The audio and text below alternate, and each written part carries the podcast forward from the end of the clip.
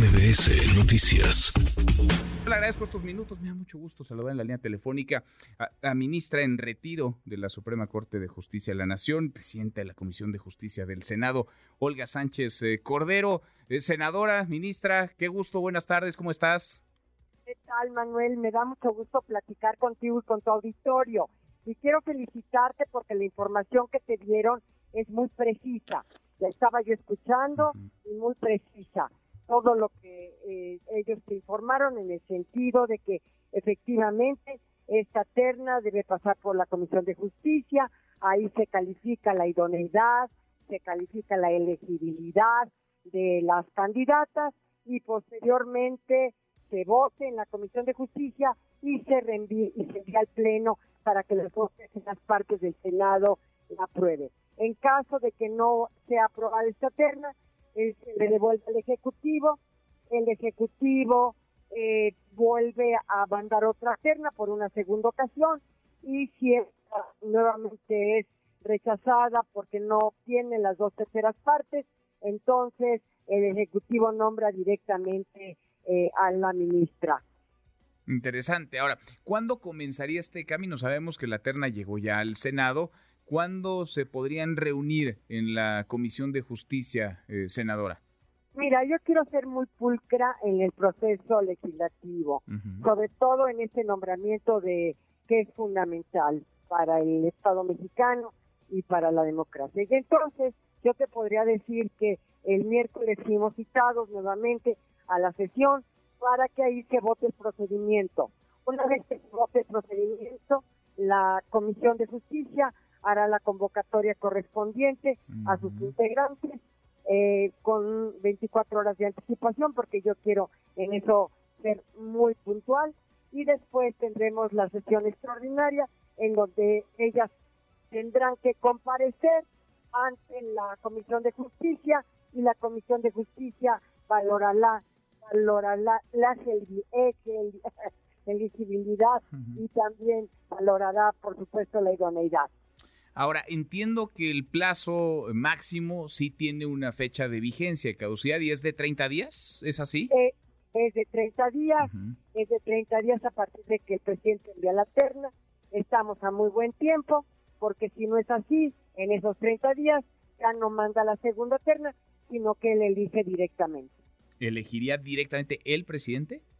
El presidente, si es que a los 30 días el Senado de la República no decide si esa terna o si elige ya a una de las candidatas. Bien, interesante. Ahora, con la experiencia que tú tienes, porque a ti pues nadie te la platica, tú estuviste muchos años en el Poder Judicial en distintas facetas, en diferentes momentos, con diferentes gobiernos, estuviste en la Corte, ministra de la Suprema Corte de Justicia de la Nación y ahora pues esto pasa por tus manos. ¿Cómo ves la terna? Mira, yo estoy muy contenta que sean tres mujeres porque imagínate que yo me pasé 10 años en la integración de la novena época, pues con 10 ministros, varones. Eras la única mujer.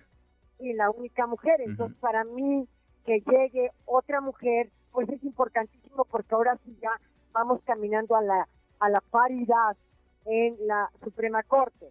Entonces es muy importante que la acción, no por nada, pero la acción de las mujeres como tú, bien sabes, es una visión un tanto distinta, ¿verdad? Pues por la eh, sensibilidad que tenemos en algunos temas, en fin.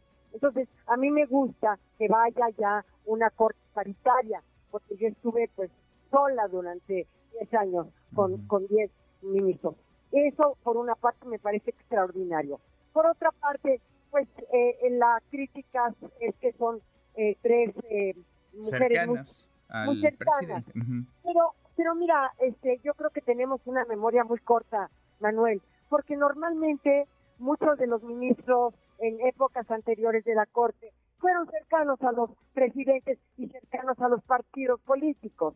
Yo recuerdo a muchos que se fueron, por ejemplo, de, ministros o senadores de la República por parte del PRI, obviamente tenían, eh, si no eran eh, militantes, si eran simpatizantes o eran, este, o estaban muy cerca de, del presidente o del partido político.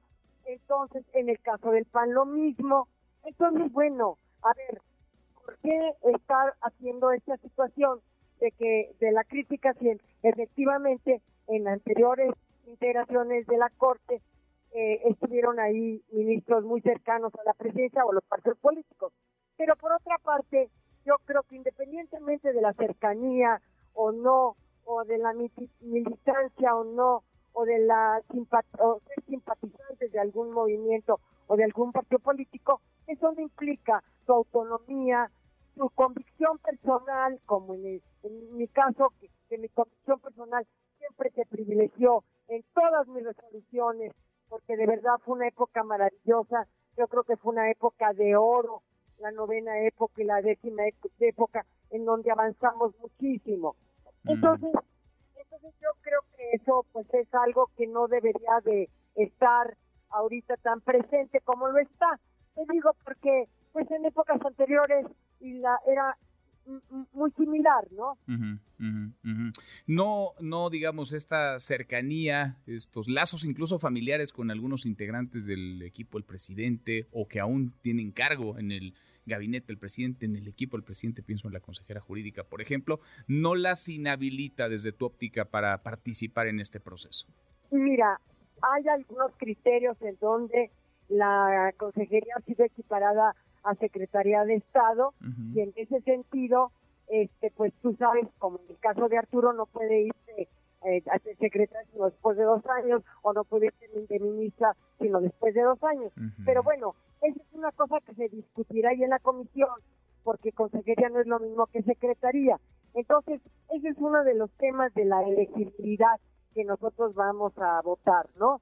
Ahora, este, el tema aquí es dos son dos temas, la elegibilidad, si se reúnen los requisitos de la Constitución, y la idoneidad.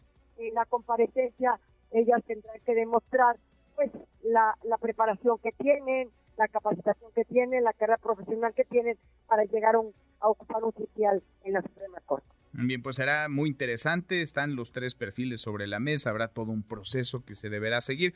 Será abierto, ¿verdad? Transparente todo. Es decir, esto todo es será público será público. Tú sabes que yo todas las comisiones de justicia las hago este, en el canal del Congreso, en vivo, en directo, este, todo para mí, eh, eh, las comisiones y sobre todo la comisión que presido, siempre, siempre será transparente, será pública, será en, en, este, en vivo en el canal del Congreso.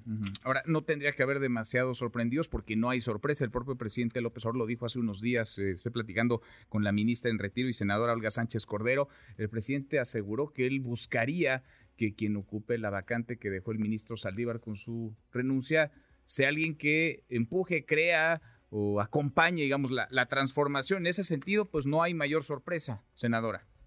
No, no hay mayor sorpresa porque este, esta cuarta transformación, querido Manuel, a veces no es muy entendida por muchas personas, pero yo sí la entiendo y por eso estuve ahí. Yo entiendo la justicia social, entiendo las graves asimetrías que había entre la población mexicana, entiendo las, las pocas posibilidades que había de, eh, tener una movilidad social, una, em, en fin, e, esta eh, eh, obtener empleos bien remunerados, etcétera.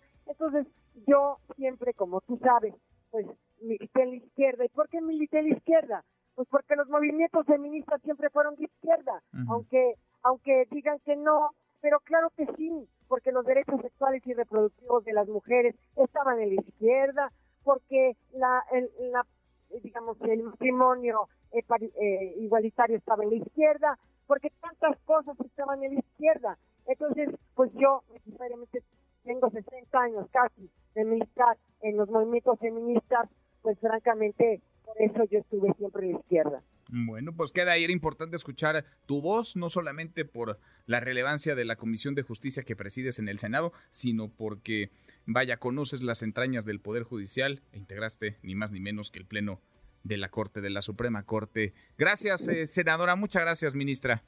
Gracias a ti, Manuel. Y efectivamente, sí conozco las entrañas del Poder Judicial. Gracias. Muchas gracias. Redes sociales para que siga en contacto: Twitter, Facebook y TikTok. M. López San Martín.